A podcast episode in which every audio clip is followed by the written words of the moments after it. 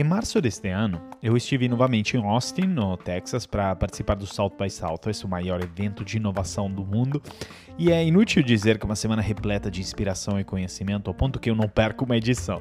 Todo ano eu marco presença, tá ali em março fechado no meu calendário para repensar minhas crenças e beber diretamente da fonte dos melhores palestrantes e pensadores.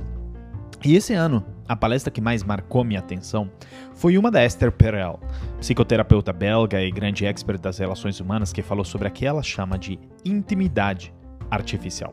Num trocadilho claro com o termo inteligência artificial, onde ela argumentou que no mundo onde a tecnologia nos afasta, nós não podemos mais substituir as relações pela que ela chama de intimidade artificial, mas que precisamos resgatar nossas conexões humanas através do fortalecimento de nossas habilidades socioemocionais, ou seja, nossas soft skills. E é sobre esse tema que nos iremos justamente falar neste novo episódio do Metanoia Lab. Aqui o André Iorio, palestrante e escritor sobre transformação digital, liderança e inovação, já fui diretor do Tinder por 5 anos e Chief Digital Officer na L'Oréal e sou professor de MBA na Fundação Dom Cabral. Hoje trabalho com mais de 100 empresas por ano nos Estados Unidos, Europa e América Latina em projetos de transformação de seu negócio e sua cultura. E sou também autor dos livros 6 competências para surfar na transformação digital e Metanoia Lab, lições sobre competências humanas na era digital.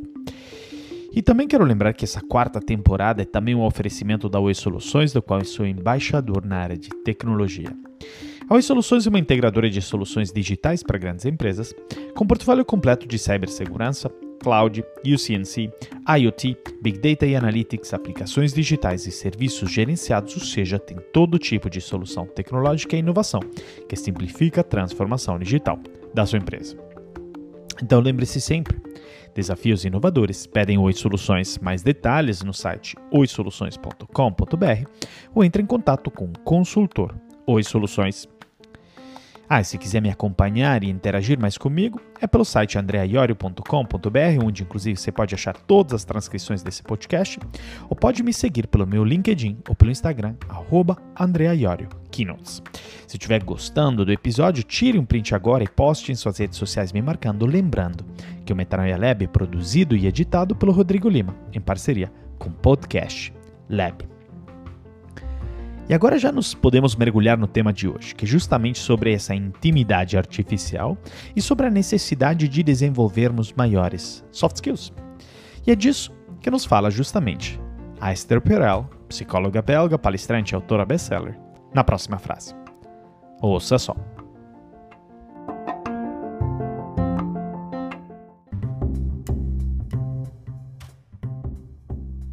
Fiquei pensando muito sobre a solidão moderna, que fica mascarada de hiperconectividade. Nós vivemos em um mundo de imagens editadas, filtradas, que nos coloca num estado constante de comparação social e a autoestima tem ficado dependente da performance. Uma performance que é medida pelas métricas de engajamento. Conseguir um número de likes suficientes?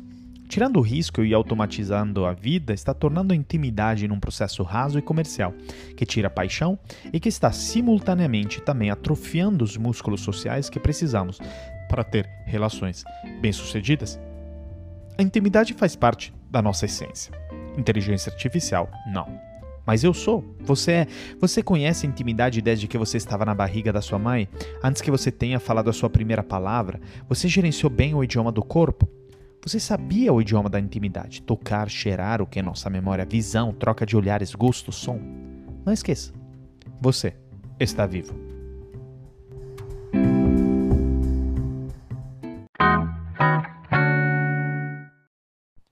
Num voo recente de São Paulo para Nova York, já que não estava conseguindo dormir, que nunca, eu comecei a pesquisar opções de documentários para assistir.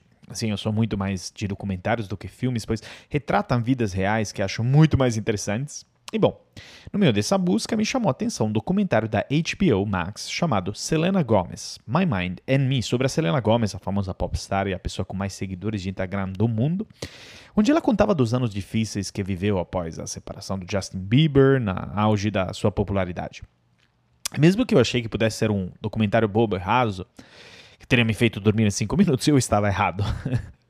Era um documentário incrível que me deixou acordado o tempo todo e que me passou algumas mensagens importantíssimas. Uma delas veio do compromisso da Selena Gomez não apenas de falar abertamente sobre saúde mental, mas também de trabalhar num projeto de lei que torne obrigatório o estudo de sentimentos na escola. Sim, de sentimentos. Muitos podem ver sentimentos e emoções como assuntos intangíveis que não poderiam ter espaço na educação formal, mas a verdade é que eles têm. Ainda mais em um mundo onde a inteligência artificial vai pedir que, como humanos, nos repensemos nossas habilidades e que foquemos naquelas que são, por enquanto, insubstituíveis, entre as quais a habilidade de reconhecer, entender, saber expressar e treinar sentimentos e emoções. Como funcionaria a proposta de lei da Selena Gomez? Seria de introduzir uma matéria chamada Dialectic Behavioral Therapy, ou seja, terapia comportamental dialética nas escolas de ensino médio nos Estados Unidos, onde o programa te ensinaria a você saber interpretar as suas emoções, indo muito além da dicotomia você está feliz ou você está triste, mas ensinando a reconhecer as variações e tons diferentes nas emoções. E por que isso é tão importante não só nas escolas, mas no trabalho também?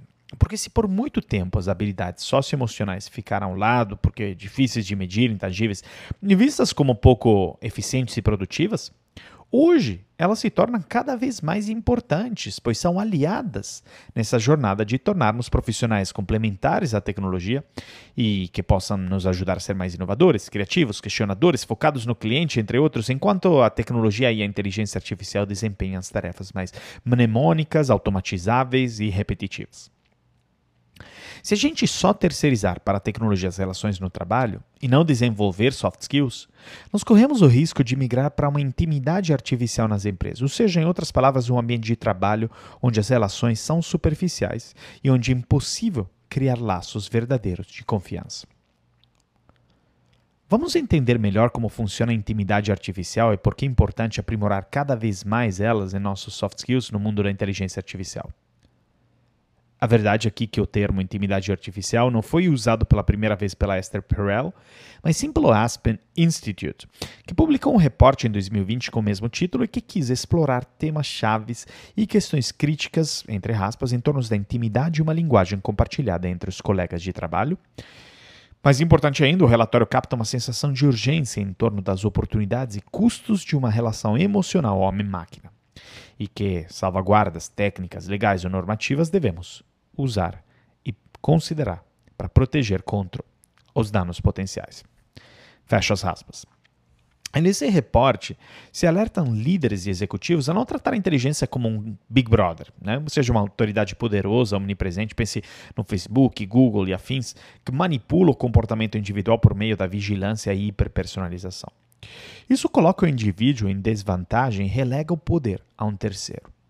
Ao contrário, o reporte sugere uma metáfora alternativa de Big Mother, que move o relacionamento humano e inteligência artificial na direção de sinergias, colaboração e capacitação. Em vez de Big Data e vigilância, a metáfora transmite a necessidade de priorizar a autoconsciência, o autocuidado e a, e a independência. Como uma mãe faz, não é? Pense bem, uma mãe conhece as suas fraquezas, mas te ajuda a superá-las. Te ensina te ajuda a tomar decisões de forma mais clara. Te protege dos mal intencionados e nunca revela seus segredos. Te ajuda a ser o melhor humano que você possa ser. Lucas Dixon, cientista do Google Research, também deu três metáforas adicionais para consideração. Primeiro, a inteligência artificial como um outro sentido. Segundo, a inteligência artificial como uma subpersonalidade da pessoa que ela utiliza.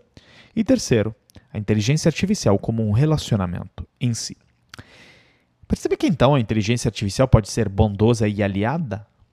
Inclusive é só assim que ela pode evitar de causar né, intimidade artificial e realmente manter a conexão humana importante, ou seja, ser uma aliada das soft skills.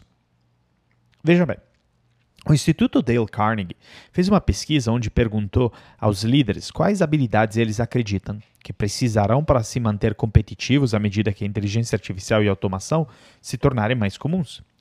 Mais de 7 em 10 escolheram habilidades interpessoais, habilidades de comunicação, pensamento crítico, criatividade, trabalho em equipe, em vez de hard skills, 73% versus 27%. Até agora, tudo em linha com o nosso raciocínio. O problema é que ainda existe um grande gap no que tange soft skills nas empresas.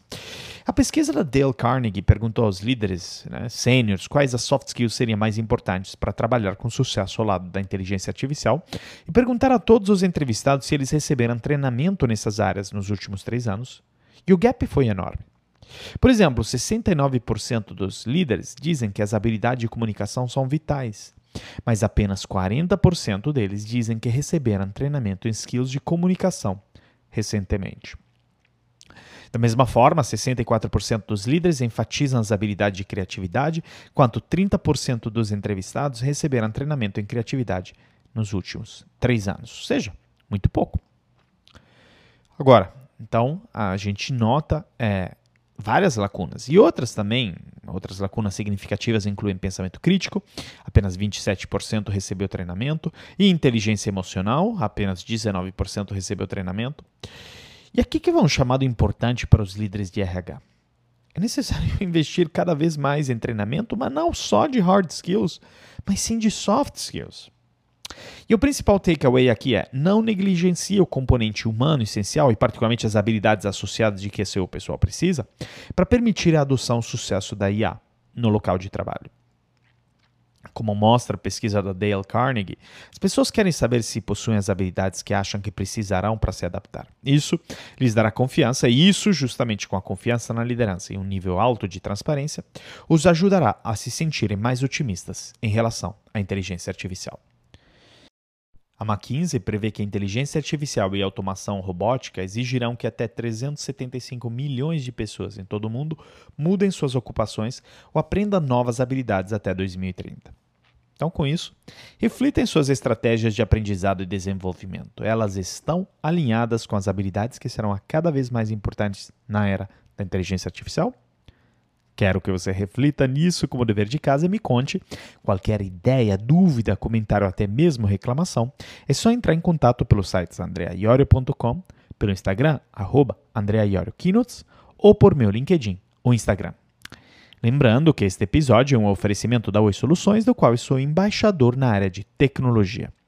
A Oi Soluções é uma integradora de soluções tecnológicas para grandes empresas com portfólio completo de cibersegurança, cloud, UCNC, IoT, Big Data e Analytics, aplicações digitais e serviços gerenciados, ou seja, toda a solução que precisa para a transformação digital da sua empresa.